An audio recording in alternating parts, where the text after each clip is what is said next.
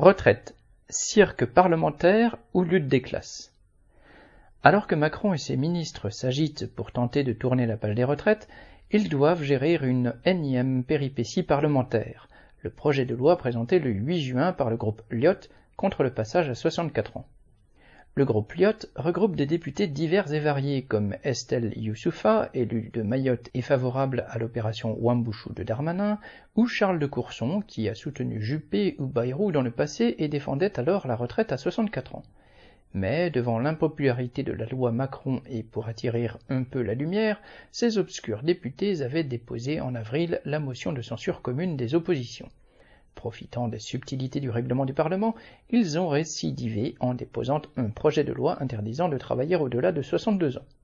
Aujourd'hui, les macronistes se tâtent pour savoir comment franchir cette péripétie, dégainer l'un des nombreux articles constitutionnels qui leur permettent de ne pas mettre cette loi au vote, faire durer les débats toute la journée du 8 juin, ou prendre le risque que ce texte soit voté en sachant qu'il sera de toute façon rejeté par le Sénat favorable aux 64 ans.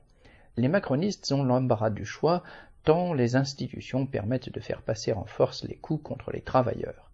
C'est pourtant cette échéance que l'intersyndicale a choisie pour organiser la quatorzième journée de mobilisation contre la réforme des retraites le 6 juin.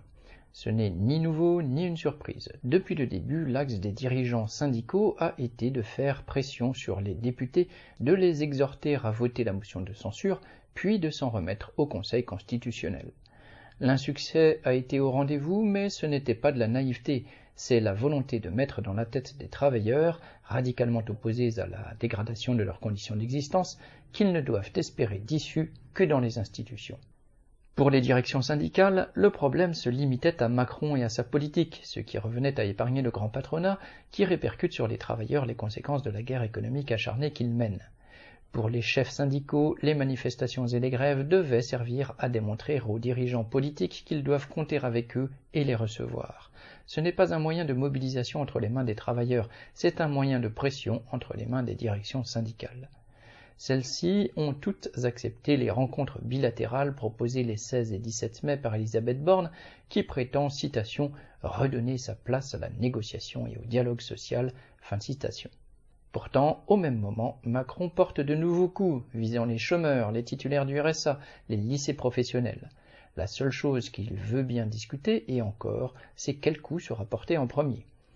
Les millions de travailleurs qui se sont mobilisés depuis le mois de janvier, parfois pour la première fois, toutes catégories confondues, tous ceux qui continuent le combat et refusent de se résigner doivent tirer bien d'autres leçons de cette expérience. Ils doivent compter sur leur force collective et n'ont rien à attendre des institutions. Xavier Lachaud.